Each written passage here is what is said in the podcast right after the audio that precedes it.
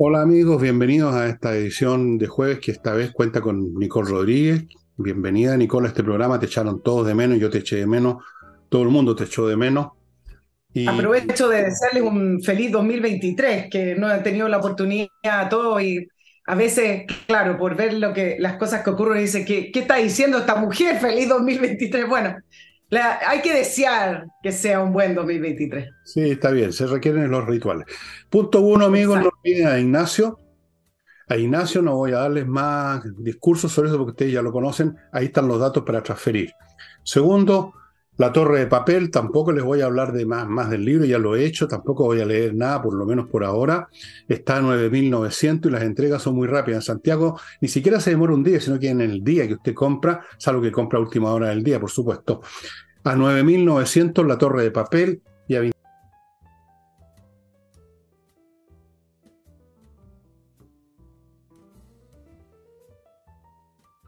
Esta noche a las ocho y media tenemos eh, flamenco en la Casa del Jamón, como ya es costumbre todos los jueves. Ya sabe cómo llegar, dónde queda, ahí están los datos. Un espectáculo precioso. Mm, si usted ya está pensando en las vacaciones, bueno, esto es una manera de iniciarlo. Y entramos en materia, estimados amigos, con. ¿Con, con qué? con la encuesta de alguien, ¿no? Vamos con la, con la encuesta CEP. Es importante la, encuesta CEP por el, tamaño de la muestra. Eh, son 140 comunas del país, zonas rurales y urbanas, 1.441 personas, y es presencial, que es muy distinto a estas encuestas que son semanales, como la academia, etcétera, porque el, el, margen de error eh, es de 2,8%, pero además de confiabilidad el 95%. Por lo tanto, la temperatura que toma la, la CEP eh, es importante. La última fue en abril y mayo. Y ahora estos son los resultados del periodo noviembre-diciembre. Antes de decir las la cifras relevantes, es importante constatar que la encuesta CEP no tomó estos últimos días con la decisión de los indultos del presidente Boric. Por lo tanto, todas las cifras de aprobación, desaprobación, etcétera, no incluye eh, esa acción eh, del presidente Boric y su gobierno. ¿Qué es lo que vino a decir la encuesta CEP? Varias cosas. Primero constató, confirmó que los niveles de desaprobación del gobierno están alrededor del 60%. Puntualmente, lo que marca la encuesta CEP es 61% de desaprobación, son 11 puntos más que la anterior, y la aprobación de un 24%, 8 puntos menos. ¿Qué otras cifras empiezan también a confirmar lo que vienen mostrando estas otras encuestas semanalmente o las que se hacen de manera parcial? Que la visión positiva con respecto a este presidente, que fue el más votado, el que traía el recambio de la política y mayor ilusión, esa visión positiva cayó nueve puntos desde eh, la última medición, abril-mayo, con un 23%, y la imagen negativa, un 49%.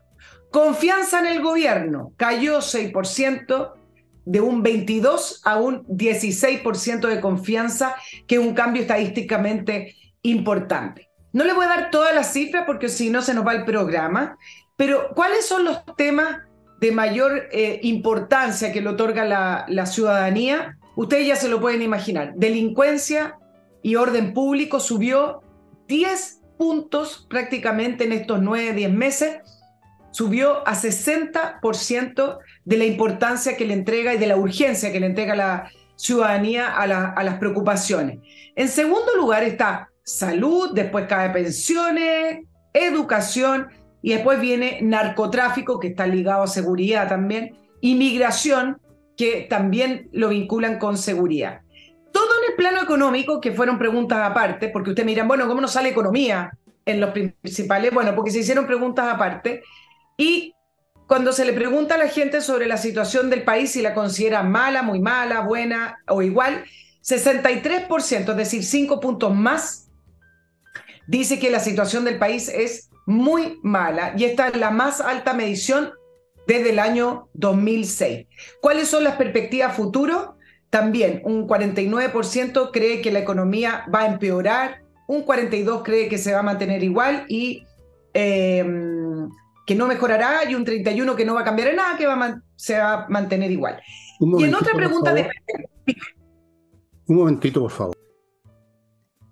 Volvemos a la grabación. Entonces, tú estabas diciéndonos. Voy a retomar en, la última de las preguntas que le voy a mencionar con respecto a las perspectivas y le preguntan a las personas, ¿Chile está progresando, estancado o en decadencia? Estancado dice 55%, eh, subió de 51 a 55, eh, progresando solamente un 9%, y en decadencia, que también es una de las cifras más altas, habla de un 35%. Después hay un capítulo de confianza en las instituciones, que siempre están las universidades arriba, con un 55%, y de ahí vienen todas las instituciones que tienen que ver con seguridad, orden público, PDI en primer lugar, Carabineros, Fuerzas Armada. Eh, y, para efectos de nuestro análisis, Fernando, también que esto se repite en la última academia, le preguntan a las personas en, en los lugares de importancia, ¿no es cierto? Y les comentaba que dentro de las prioridades estaba la delincuencia. Y resulta que la constitución está en el antepenúltimo lugar con un 3% de importancia, que viene a ser similar a lo que mostró la academia antes de Año Nuevo, poniendo la constitución como la última preocupación de los chilenos con un 5% de, de, importancia. Entonces, en resumen, decir alguna, algunos aspectos de, de, esta, de esta encuesta CEP que simplemente confirma que el gobierno, desde su entrada en, en, la gestión gubernamental, no logró mantener el electorado porque lo votó, que lo votó por distintas razones, eh, y ha estado siempre en los márgenes de la, de la izquierda. Dime, Fernando. No, no, no, no, está, bien. no, creas que esto era para que me, interrumpirte, era, estaba pensando yo una cosa, pero siga nomás, sigue. Em, y, con respecto a, la gestión gubernamental y al presidente Boric puntualmente, creo que lo mencioné justo en el último programa que tuvimos del 2022, que él tiene un problema, porque él cree que hablando, eh, quizá hablándole a una ciudadanía más moderada, pero a la vez haciendo eh, acciones como los indultos a una izquierda, puede convivir y quedar bien con todo. Pero resulta que eso lo único que ha logrado es ir menoscabando su imagen. Y un presidente sin imagen y sin confianza no puede gobernar. Y al final, todas estas cifras han estado demostrando que el presidente Boric le va quedando todavía ese 24, 20% que tiene a veces la izquierda, pero que incluso lo pueden seguir abandonando en la medida en que a lo mejor eh, intente moderarse. Y es lo, que ha estado inviablemente tratando este año. Y con respecto a las preocupaciones, con el tema de los indultos, que acá no, no aparece, la ciudadanía señalando la seguridad, que algo de perogrullo, a nadie le debe extrañar que, que esté en el primer lugar, el presidente Boric prácticamente se queda sin discurso y sin piso. ¿Qué, qué va a decir hoy en día con respecto a eso? ¿Que se, va, ¿Que se levanta y se acuesta pensando en la seguridad o que van a perseguir a los delincuentes como perros, como suele, no como suele decirlo, pero como lo dijo una vez? Entonces, ya no tiene confianza ni credibilidad para hablar de eso. Y por último, todo lo que tiene que ver con las perspectivas a futuro tiene que ver con los planes de gobierno, tiene que ver con lo que están planteando en hacer, tiene que ver con sus proyectos de ley, con su, tiene que ver con sus políticas públicas. Por lo tanto, también en esa, en esa línea, todas estas cifras negativas señalan que no van en la dirección de que la gente quisiera. Ok, voy al primer eh, bloque, estimado amigo eh, inviertanusa.cl ya sabe lo que es una empresa chilena norteamericana que lo que literalmente usted no tiene que hacer nada, no tiene que saber nada, lo único que tiene que hacer o querer es invertir en Estados Unidos. Ellos lo hacen todo por usted, le ofrecen miles de ofertas o opciones eh, inmobiliarias y también franquicias, le abren cuenta en bancos norteamericanos, le consiguen crédito, le pueden conseguir viceresidencia, lo ayudan a constituir sociedades comerciales en Estados Unidos, todo, todo, todo, todo con inviertanusa.cl. Continúo con KM Millas, donde usted puede, .cl, donde puede vender las millas que usted ha acumulado en sus vuelos antes que desaparezcan y el precio que pagan es bueno. Y por último, te verá, no le cuesta nada entrar y averiguar. Venda sus millas antes que desaparezcan. Continúo con tepille.cl, una empresa de vigilancia centrada en la vigilancia de los locales de empresas y para estos efectos tienen todo un sistema bastante complicado y efectivo que ustedes pueden ver en tepille.cl que no solo sirve para detectar que están tratando de entrar a su empresa, sino que los disuade. tpy.cl y termino el bloque con KMERP, KAME, no KM, KAME, KAME ERP, un software financiero que le sirve para, para ver si está ganando plata o no en su empresa. Cuestión bastante importante, creo. Le permite administrar mucho mejor eh, los temas administrativos propiamente tal de gestión y de contabilidad, los temas de factura, estado financiero, control de stock, todo, todo, todos los distintos aspectos que tiene la gestión de una empresa con ERP. Y termino el bloque con compreoro.com.com, donde usted puede comprar lingotes de oro o plata o las dos cosas con un casi 100% pureza certificado por la Universidad Católica, una excelente reserva para los tiempos complicados que estamos viviendo. Compreoro.com. Bueno, todas las cifras que dio Nicole se pueden resumir en una cosa, que este gobierno es un desastre y que sigue cayendo. Yo, dije, voy a, voy a reiterarme, me voy a citar muchas veces que este gobierno era inviable en el sentido que no podía funcionar, que no podía eh, cumplir con su cometido, eso significa inviable no, puede operar, es como un auto que está sin ruedas, no puede avanzar. Pero ahora ha pasado a una etapa superior, llamémoslo así, ahora ha pasado de inviable a desplomable, ahora se está desplomando. Se está desplomando sin haber avanzado un paso en todo. Y la pregunta que me hago, Nicole, y que muchos de ustedes harán es, de todas estas cifras que tú mencionaste, ¿cuándo se llega a esa cifra crítica que genera el cambio cualitativo? Así como cuando usted calienta el agua, solo en los 90 grados empieza a hervir y se pasa del estado líquido al gaseoso, hay un cambio cualitativo con un grado más, de 89 a 90. La pregunta es, en estas cifras que van para abajo, ¿cuál es la cifra crítica que produce una nueva situación política crítica? Porque esta cosa no se va a seguir, no va a seguir indefinidamente. No va a llegar un día en que haya un 100% de gente contra el gobierno. Mucho antes de eso se, generan ciertas situaciones, ¿no? ¿Verdad? Recordemos que el propio Boris decía que Piñera tenía que renunciar cuando tenía una baja, un bajo rating. Tenía que renunciar por ese aire serio que se pone, tenía que renunciar. Bueno, yo no sé qué va a pasar con él, qué va a pasar con su gobierno si estas cifras siguen cayendo como siguen cayendo. Esa es una pregunta que me hago.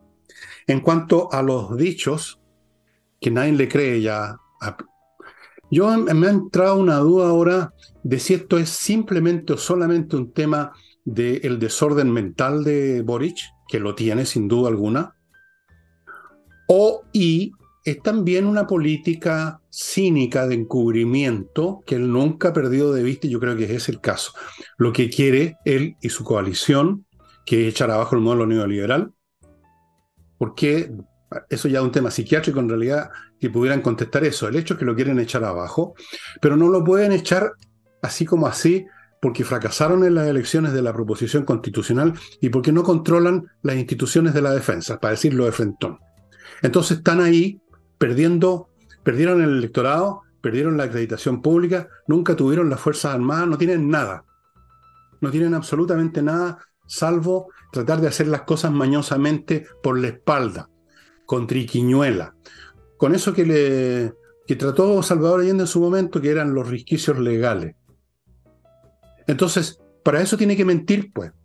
Tiene que encubrirse, tiene que taparse el agujero que están tratando de cavar debajo de los cimientos del sistema para demolerlo. Porque si no, no, no, no, puede explicarse esta incoherencia solamente sobre la base de una, digamos, un bajo CI, un problema de, mental que creo que no me acuerdo el nombre que tiene, TOC creo que se llama lo que tiene él reconocidamente. No, hay algo más. Aquí hay un plan de encubrimiento que se manifiesta también en otros planos eh, manejados por el Partido Comunista, de materia, su subsecretario y otro personal en todos los ministerios clave para socavar otra vez más en forma invisible y clandestina la situación y finalmente controlar las instituciones, por ejemplo, la de, la defensa. Y esto ya lo he mencionado varias veces y lo menciono de nuevo. Hay un plan concreto para neutralizar las instituciones de la defensa. Sí, eh, yo le voy a agregar algunas cosas. Yo, creo que los márgenes en los cuales puede seguir bajando la aprobación del presidente pueden ser mucho más amplios y puede seguir bajando. El presidente Piñera llegó a 9% de aprobación. Eh, y como los periodos son cortos, son de cuatro años, y cuando ya viene el último año están todos preparando las elecciones, ¿qué es el último año? El año y medio anterior. Entonces, efectivamente, ese, ese, esos cambios drásticos me parece que no, no van a ocurrir. El, cambio drástico ocurrió el, el, 4 de septiembre cuando se hizo una especie de corte con el octubrismo al decirle no a la, a la propuesta eh, constitucional. Que para el presidente Boric, ahí se entiende también el, tema de los indultos, no es que un 63% de las personas le está diciendo hacia dónde encaminarse ni que quiere moderación. Para el presidente Boric es el 63% de rechazo, 62%. Eh, para el presidente Boric es personas que se equivocaron, son personas que no entendieron. Él ha, repetido en algunas entrevistas de fin de año diciendo que no se entendió este concepto de radicalizar y profundizar la democracia. Pero, entonces, pero él sigue en esa línea, es decir, si no es a través de la propuesta anterior, será la que viene y será a través de sus proyectos de ley. Por lo tanto, lo que tú decías con respecto a este encubrimiento me parece que es un poco similar, si lo pudiéramos comparar, a lo que pasó con la propuesta constitucional cuando se hablaba de la ignorancia de los constituyentes, cuando se hablaba de la locura que estaban escribiendo. Y resulta que no estaban escribiendo ni locuras, ni eran, eran ignorantes, pero pero lo que estaban escribiendo ellos lo entendían perfectamente. Estaban escribiendo un proyecto constitucional revolucionario que contenía aspectos de distintos tipos revolucionarios y de distintas miradas radicales. Entonces, no es que sean los locos que escribieron esa propuesta ni que están pensando, no, acá había una, una idea de cómo escribir la constitución partiendo por la plurinacionalidad. Entonces, me parece que el presidente Boric pasa un poco lo mismo, dejar también de plantear lo que es lo que tú decías, como, no, lo que pasa es que es ambiguo, eh, eh, no, lo que pasa es que hasta tiene problemas de concentración y, no sabe lo que quiere. Yo creo que sí sabe lo que quiere. El problema, y tú también lo has dicho, no lo puede cumplir de la manera que le gustaría y lo tiene que cumplir de distintas formas que se manifiestan en esta ambigüedad. Bueno, eso es exactamente lo que estoy, lo que estamos acá diciendo tú y yo que yo creo mirándole, así mirando la fisonomía, estudiándolo, yo, creo en, que uno descubre cosas a las personas mirando exactamente cómo funcionan, qué manera tienen de mirar. Eh, hay detrás de la cara, hay detrás de la, de la, del semblante de Boric el astutín, el vivaceta, el vivito de baja estofa, ¿no? no muy inteligente, pero el, el tipo que tiene otra que tiene otra postura de la que manifiesta está detrás de una máscara. Y claro, lo hace mal porque no es un buen actor, no es un tipo brillante, es bastante mediano, es, el típico dirigente estudiantil de medianas luces nada más, pero eso es suficiente para ser dirigente estudiantil. El problema es que la, historia lo puso donde está. Pero efectivamente, como, como he dicho, aquí hay un plan torpe, mal concebido, pero hay un plan, no es, no es pura locura, efectivamente, y lo mismo en la convención. Ahora, respecto a la cifra crítica que antes mencioné, yo no estoy diciendo aquí que en un momento dado se va a todo abajo. No, no digo eso. Digo que estas, bajadas no son, eh, digamos, sin consecuencias y sobre todo se ocurren por segunda vez. Siempre hay que acordarse del factor histórico, en qué momento ocurren las cosas. No es lo mismo el 9% de Piñera al 20% o 24% de, de, de, Boris. Estamos en otro momento histórico, han pasado cosas, ha cambiado la perspectiva, cambió la economía, se produjeron más de cesantías, se produjeron más inflación. Estamos en otro cuadro y entonces veremos. Yo no digo que va a ocurrir algo melodramático, pero podría. Eh, habría que darle, y lo estoy estudiando en un libro precisamente que estoy escribiendo, y digo que lo más probable es que no ocurra algo melodramático, que vamos a seguir descendiendo suavemente, pero no descarto que se produzca una coyuntura, como habría dicho Lenin, una coyuntura derivada ya de una extrema, de un extremo decaimiento de la economía. hablemos, por ejemplo, de cesantías del 25-30%, hablemos de inflaciones acercándose al 30, 40, 50%, cosas como esa, eso tiene consecuencias, pero no sabemos cuáles efectivamente. Las cosas ocurren de la manera más inesperada, como debíamos ya todos saberlo con lo que pasó en octubre, nadie se lo esperaba de un una hora antes, nadie se esperaba eso. Las cosas ocurren, se han estado juntando los, los combustibles, los explosivos, eh, es como un incendio, se ha estado juntando el calor por una falla eléctrica y de repente emergen las llamaradas para sorpresa de todo el mundo. Vamos a ver qué ocurre. Mientras tanto, seguimos cayendo nomás, vamos descendiendo. Pero tú sabes cuál es la crisis, a propósito de crisis de seguir eh, descendiendo, eh, una crisis que sí podría eh, repercutir en, un resultado completamente distinto o en, o en ese cambio que tú dices en la sociedad, son los resultados de la CEP, que también lo muestran otras encuestas, con respecto al funcionamiento de la democracia. Cuando se le, en todas las preguntas de la CEP, si ustedes lo quieren revisar, con respecto a la pregunta, ¿la democracia es el mejor sistema eh, frente a un autoritarismo, los índices de aprobación y de respaldo a la democracia han estado bajando sistemáticamente y esto junto con la desconfianza hacia las instituciones democráticas. Y eso no es gratuito, porque ante un mal gobierno, proyectemos el gobierno de acá a cuatro años que tiene que terminar, ¿qué es lo que ocurre? Es lo mismo con seguridad.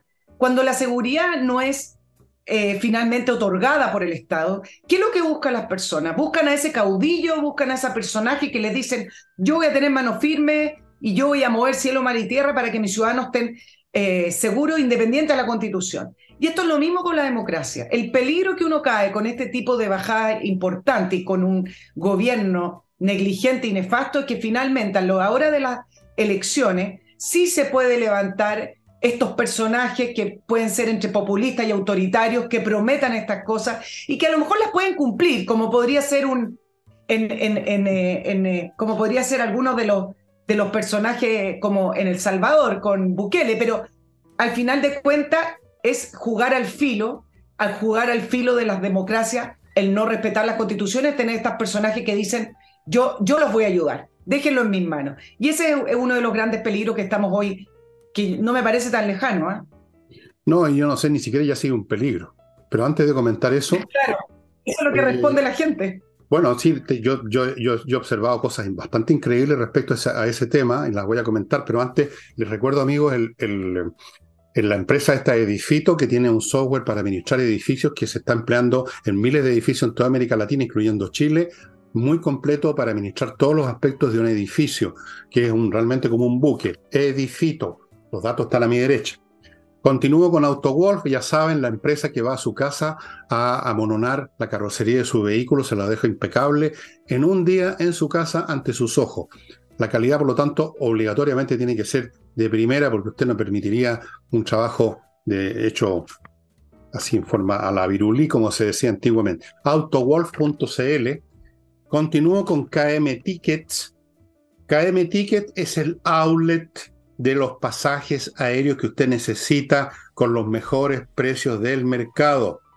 Cotice su próximo vuelo con kmticket.cl y le recuerdo que puede pagar hasta en 12 cuotas sin interés. Siga a KM Ticket en Instagram y participe del sorteo de un pasaje a Río de Janeiro. Para ir a saludar a Lula, supongo. Y continúo con Salinas y Ojeda, amigos, el bufete de abogados especialista en temas civiles, que tiene una excelente tasa de éxitos legales, precisamente porque son especialistas. Ustedes lo pueden verificar en todas las estadísticas del caso, Salinas y Ojeda. lo que tú estabas diciendo me recordó lo que yo he ido verificando desde octubre del año 19, la cantidad, a pesar de todos estos años, en que fue satanizada la Fuerza Armada, Carabineros, el gobierno militar, los asesinos, los torturadores. A mí desde el 19 de octubre, cuando empezó esta cuestión, me empezó a sorprender, no sé si me sorprendió tanto, pero lo voy a decir así, la cantidad de gente que deseaba en ese momento que salieran los militares a la calle a barrer con estas hordas que estaban destruyendo. Después de eso, he ido verificando a lo largo de los años un cambio en la visión de mucha gente que había comprado completamente el paquete de la izquierda, un cambio en 180 grados en su percepción de lo que fue el gobierno militar. Yo no digo que todo el mundo, no sé cuánto en, términos porcentuales, pero me ha llamado la atención porque se trata de personas que yo conozco, que conocí, que tenían más o menos el discurso habitual, que el gobierno militar, que la cuestión, y de repente uno los ve con una actitud diferente. De repente uno se encuentra con gente que dice yo quisiera en Chile un Bukele por este personaje. Y, ah, y, hay gente de Frentón, no voy a mencionar quiénes son, no son de mi grupo familiar, que, que están realmente deseando una intervención militar. Toda esta suma de personas probablemente no constituyen la mayoría de los chilenos, yo creo que no pero antes no existían ni siquiera como minoría. O se quedaban totalmente callados los que existían, porque era absolutamente tabú mencionar, insinuar siquiera que uno pudiera estar viendo el gobierno de Pinochet de otra manera que lo que era la manera oficial, un gobierno atroz, asesino, etc. Lo mismo con los militares. Y fíjate tú, hace mucho rato que en todas las encuestas de, sobre la acreditación que le da la gente a las instituciones, todas las instituciones uniformadas aparecen en los primeros lugares.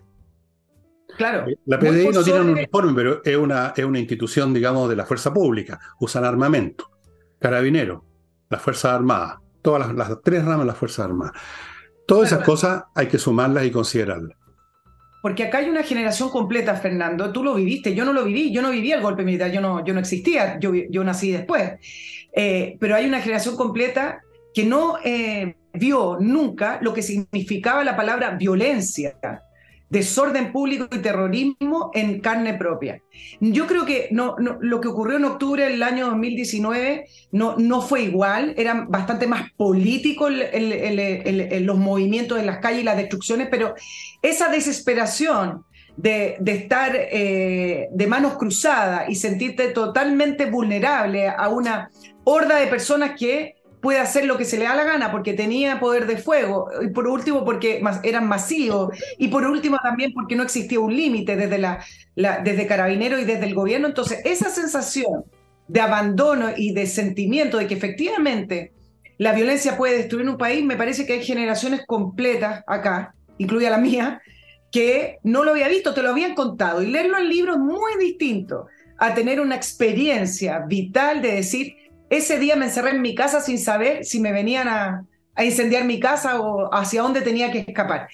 Me parece que parte de esa vivencia es la que hace también eh, aumentar esa valoración, porque cuando uno lee los comentarios dice, ah, a esto se, a esto se referían más o menos cuando hablan de que el, golpe vino a terminar con esta violencia que existía y esta preparación también de destrucción eh, a través de las armas, y etcétera, del país. Entonces, me parece que algo de eso hay. Y como yo explico en Insurrección, la situación que se vivía el año 72, 73, que yo era, ya era grande, era menos grave la que se vive ahora. No había hordas que salieran a destruir como destruyeron en octubre, no. No hubo, no había una CAMP que se tomara un pedazo de territorio nacional y lo, y lo, y lo reclamara como propio de un Estado ajeno a Chile. En muchos sentidos, lo que se vivió el 72, 73 era menos brutal, agudo, de lo que se vivió hace dos años atrás. Para información de ustedes. Se los digo porque yo viví eso, lo vi con mis ojos. Yo vi los aviones que atacaban la moneda. Yo vi lo que vino antes. Yo alcancé a votar por Salvador Allende incluso. Yo era allendista. Me duró como seis meses cuando vi lo que estaba pasando. Así es que les puedo decir con conocimiento causa que, que hay mucha gente que está añorando. Ahora sí que hay nostálgicos de la dictadura. Mira tú las ironías de la historia. Esta gente que ha estado todo el tiempo eh, insultando o creyendo que insultan, hablando los nostálgicos de la dictadura, ellos con sus actos los han hecho que lleguen a existir. Los han invocado, los convocaron. Como el aprendiz de brujo, convocaron a los, a los, a los nostálgicos. Y sin caer en nostalgia, permítanme recordarles, amigos, un par de cositas. eh, Fastmark, embarque aéreo y marítimo courier desde Miami Santiago, tanto para empresas como para personas. Esta es una empresa chilena, comprende muy bien sus necesidades, lo hace súper bien. Fastmark.cl. Continúo con Patricia Stoker, un grupo de profesionales que se van a encargar de registrar, proteger, conservar, mantener, etcétera, su marca comercial o lo, que sea que haya inventado en Chile y en el extranjero. Y termino, no, no termino todavía, me van a perdonar, pero yo no termino nunca. Eh, una academia que realmente le va a hacer posible aprender inglés de una vez por todas, porque tiene profesores de inglés que saben enseñar clases online. Estupendo, hay un plan de verano, 24 clases por 397 lucas. Usted va a salir sabiendo, teniendo lo básico, importante para poder batirse en inglés con este curso. Cualquier consulta, coordinación en Y termino este bloque. No lo voy a terminar todavía. Lo voy a, voy a terminar lo que me quedaba. Espacioajedrez.com, ya saben, no, necesito decirles nada más. Entren ahí, todavía quedan artículos, todavía esos artículos vienen con tres membresías a un montón de actividades y cursos. Aprovechen la oportunidad antes que se acaben estos productos. Espacioajedrez.com. Hey, el hombre que vende propiedades inmobiliarias mientras los demás no venden. Sí, yo conozco el negocio de las propiedades, pero tengo familiares que están en esta cuestión. Amigos, es muy difícil vender hoy en día, hay que ponerse en manos de Ángel Hey, simplemente.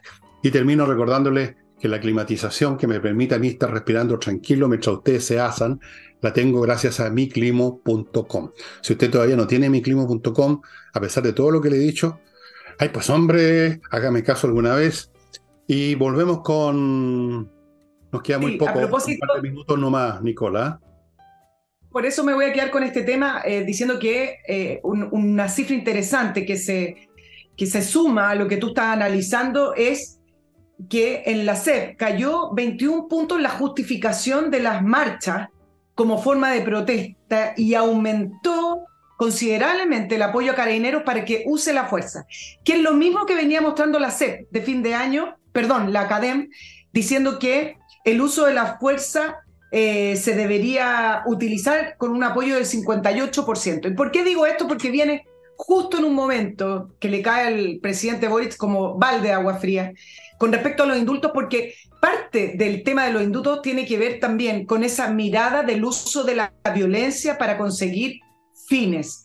Y al ver utilizado los indultos a fin de año, es volver a revalidar algo que el 4 de septiembre y durante todo este año la sociedad ha estado eh, criticando y rechazando mayormente. Estas cifras no tienen nada que ver con las cifras de apoyo al uso, al uso de las marchas, eh, para el año 2019, incluso para el año 2020, las cifras cambiaron considerablemente. Entonces, placas tectónicas. exacto, exacto, esas placas tectónicas que se movieron. Entonces, el presidente Boric, que ahora eh, utiliza estos indultos, lo único que hace es volver a decirle a la ciudadanía, ¿saben que yo no recapacité? Yo sigo legitimando el uso de la violencia política, perdón, y de la violencia, con fines políticos. Entonces, me parece que esto va, va a, ser una muestra más de que él va en, eh, el sentido contrario.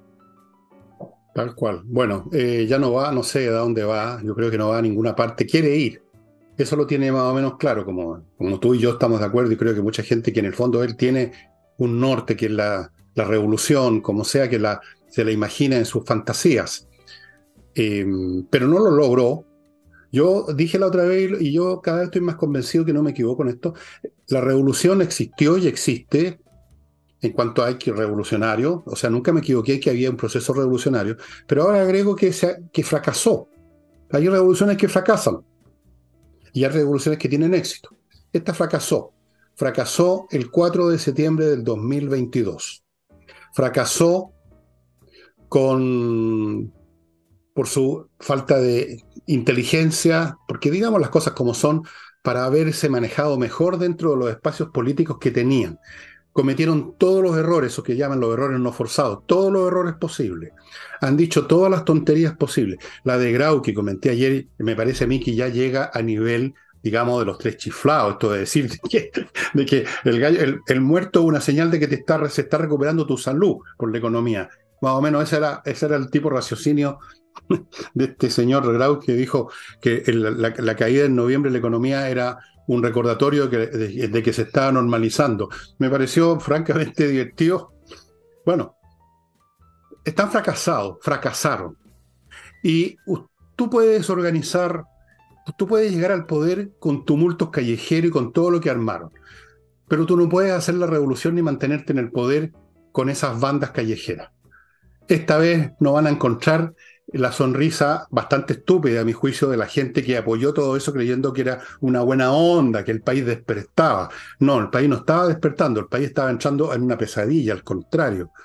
Bueno, la gente se demora un año en darse cuenta de las cosas que tú o yo hemos visto, digamos, en, perdón que sea tan vanidoso, pero uno las ve al tiro. Otros se demoran más, pero al final todo el mundo está viendo eso. Este, esta revolución fracasó. Punto. Lo que estamos viendo ahora es el huelito. Es como un auto pinchado que sigue todavía avanzando unos metros antes de terminar por detenerse. Eso es.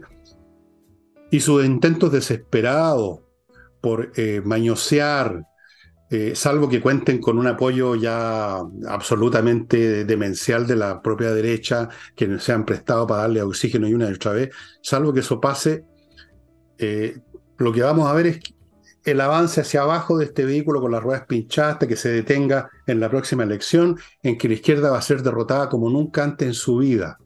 Nunca antes en su vida y van a sufrir, como la que sufrieron el 4 de septiembre, y yo creo que se dieron cuenta las últimas dos semanas, en el, en, el, en el ambiente de la convención, me cuentan algunas personas, ya se veía venir el desastre y no lo pudieron parar. Y yo creo que aquí, ya ahora, como lo dejó traslucir un poco la señora, la señora ministra del Interior cuando habló que nos íbamos al carajo con esta cuestión, pero no hemos logrado recuperar. No, no se han recuperado. No se han recuperado. Las ruedas siguen pinchadas, siguen avanzando por el huelito nomás. Sí, interesante que, me, que, mencionaste a la ministra del Interior. Se ha analizado bastante el tema de la división que provocó aún más, o la fricción que provocó aún más, en el socialismo democrático y a pro dignidad, el tema de los indultos. Eh, yo acá quiero hacer una división. Me parece que efectivamente provocó una, una división profunda mayor a la que ya tenían y fricción. De hecho, no se ha podido hacer las reuniones que tienen semanales de la coalición de gobierno. Pero esa división y esa fricción se produjo principalmente con los partidos políticos y con los congresistas del socialismo democrático. Pero acá yo quiero hacer una distinción con las ministras del socialismo democrático. ¿Por qué lo, por qué lo menciono? Porque hay que hacer historia, y la historia es importante. Cuando Bachelet II, el segundo mandato de Bachelet, estaba terminando, tenía que entregar la, la, piocha y la, bandera eh, presidencial, etcétera, Resulta que acuérdense del episodio del ministro de Justicia Campo al cual se le solicitó que indultara a Mateluna y que cerrara Punta Peuco horas antes que Michelle Bachelet le entregara la presidencia a Sebastián Piñera. ¿Quién fue a la oficina del ministro Campos a pedirle que firmara el indulto a Jorge Mateluna? Fue Ana Uriarte, quien se lo pidió personalmente porque era un deseo del gobierno que Jorge Mateluna fuera indultado por las razones que más o menos lo mismo que repitió eh, el, presidente Boric. Algo que el ministro Campo, el ministro de Justicia del momento, dijo que se negaba primero porque era inconstitucional hacerlo, la presidenta Bachelet ya estaba entregando la presidencia, y ¿saben lo que le respondieron en la reunión Ana Libriarte? Bueno, cambia la fecha. Imagínense lo que le estaba pidiendo a Ana Libriarte. Bueno, el mismo ex ministro Campos que hoy dice que es inconstitucional el indulto, pero Ana Liuriarte fue una de las partícipes de pedir ese indulto. ¿Saben quién estaba en la lista de testigos para declarar a favor de Jorge Mateluna? La ministra Toa. Entonces, efectivamente, el indulto dejó marcando ocupado, como se puede decir, al socialismo democrático. Le preguntaron a Insursa, le preguntaron a Lizalde y contestaron algo muy, no sabían qué decir, dijeron, no es el momento, dijeron, para, para no quedar mal. Pero la verdad es que el socialismo democrático en realidad no sabe muy bien dónde posicionarse. Pero a mí no me parece que la fricción venga con las ministras de gobierno, porque las ministras de gobierno ya han demostrado que estaban a favor de este indulto hace varios años, atrás. Así es. Bueno, estimados amigos y amigas, vamos a poner fin al programa. Nos tenemos que hacer un poco más corto ahora por una serie de razones. Y mm, una de las razones es que no queremos aburrirlos. La segunda razón es que no queremos aburrirnos nosotros. Y la tercera razón es que se nos está haciendo muy problemático la subida y bajada por internet porque ha estado cada vez más lenta por razones que desconozco, razones técnicas. Así es que muchas gracias por su presencia y será con Nicole, nos veremos el próximo eh, martes, ¿no es cierto? Si es que no hay ninguna situación entre medio. Y bueno, muchas gracias. Hasta luego.